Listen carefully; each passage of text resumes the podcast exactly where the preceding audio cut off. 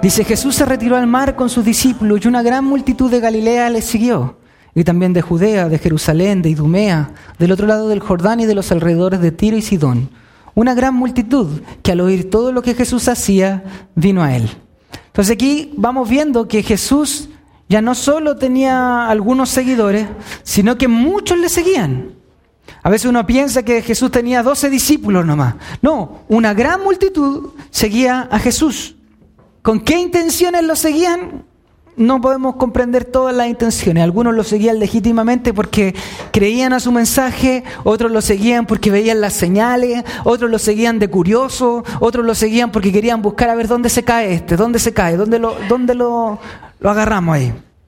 Entonces ahí vemos de todos los lugares, de Galilea, de Jerusalén, de Idumea, del otro lado del Jordán. Y dijo a sus discípulos que le tuvieran lista una barca por causa de la multitud para que no le oprimieran, oprimieran, porque había sanado a muchos, de manera que todos los que tenían aflicciones se le echaban encima para tocarle. Y esta gran multitud que había oído de Jesús, que había oído de Jesús, que había sanado, que había milagros, que qué otra cosa hemos visto, qué ha pasado. Llevamos tres capítulos nomás, así que muchas cosas no hemos visto. Tenía autoridad sobre los demonios, predicaba con autoridad, era cuestionado por los fariseos. Y entonces, como había tanta gente, le dice a sus discípulos que le estuvieran lista una barca. Ahora, esto es interesante, ya hemos visto un, un factor común en todo esto, que lo más importante para Jesús era predicar. Y siempre que los espíritus inmundos le veían, caían delante de él y gritaban diciendo, tú eres el Hijo de Dios. Y ahí esto es lo que nosotros hemos estado analizando a través de todos los capítulos. Que los fariseos no se daban cuenta que él era el Hijo de Dios, los saduceos no se daban cuenta, sus discípulos no se daban cuenta tampoco. La gente que lo seguía no se daba cuenta, pero ¿quién sí se daba cuenta? Los demonios. O sea, los demonios sabían quién era. Sí, y le decían, tú eres el Hijo de Dios. ¿Y qué les decía Jesús? Les advertía con, e, con insistencia que no revelara su identidad. O sea, le decían que se quedaran callados. Luego de esto comienza una sección donde se nos habla de los apóstoles y ya comenzamos a tener un orden. ¿Se acuerda hasta ahora a quiénes se nos han mostrado como sus apóstoles, como sus discípulos más cercanos? A Pedro que se llamaba Simón, su hermano ¿cómo se llamaba? Andrés, como dice la Connie.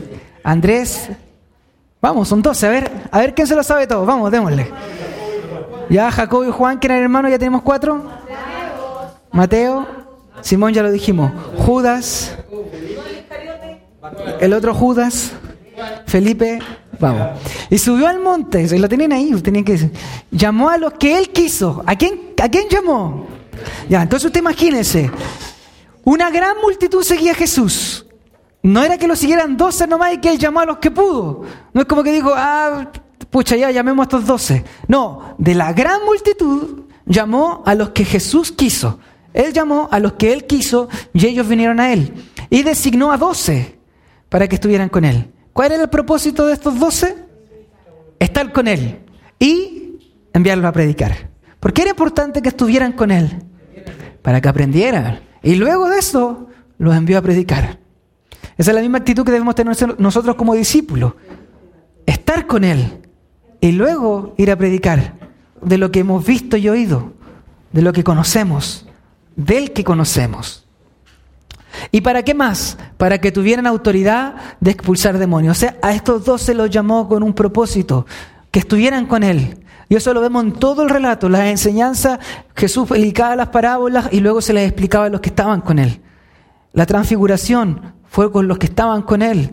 La Santa Cena con los que estaban con él. O sea, vemos que esto es, es algo continuo y común. ¿Y por qué doce? Porque Jesús estaba tomando un acto simbólico de que estaba restaurando a Israel.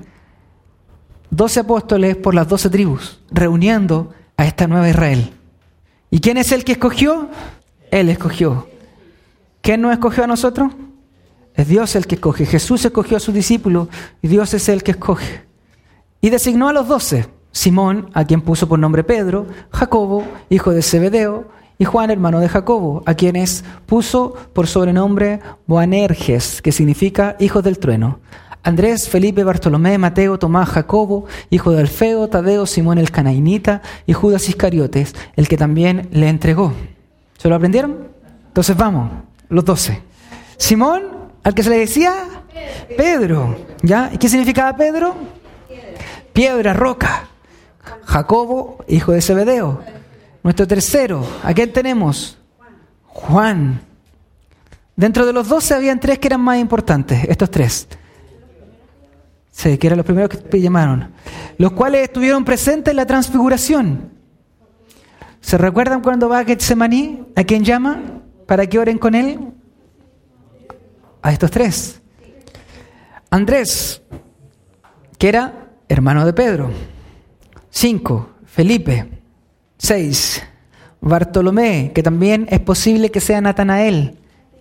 Entonces tenemos ya seis, tenemos la mitad. Simón, Jacobo, Juan, Andrés, Felipe, Bartolomé. ¿A quién más tenemos? Mateo, que también era conocido como, ¿qué otra manera lo vimos la otra vez? Leví, ¿qué era lo que hacía Mateo?